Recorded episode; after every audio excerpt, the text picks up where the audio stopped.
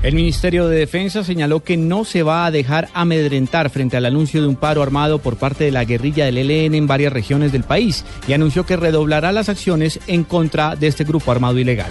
Alejandro Tibaduiza.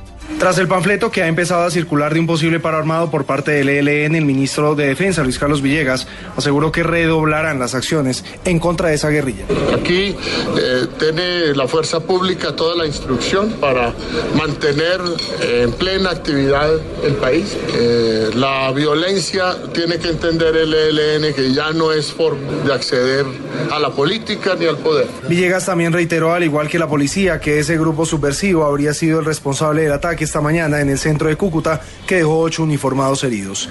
Alejandro Tibaduiza, Blue Radio.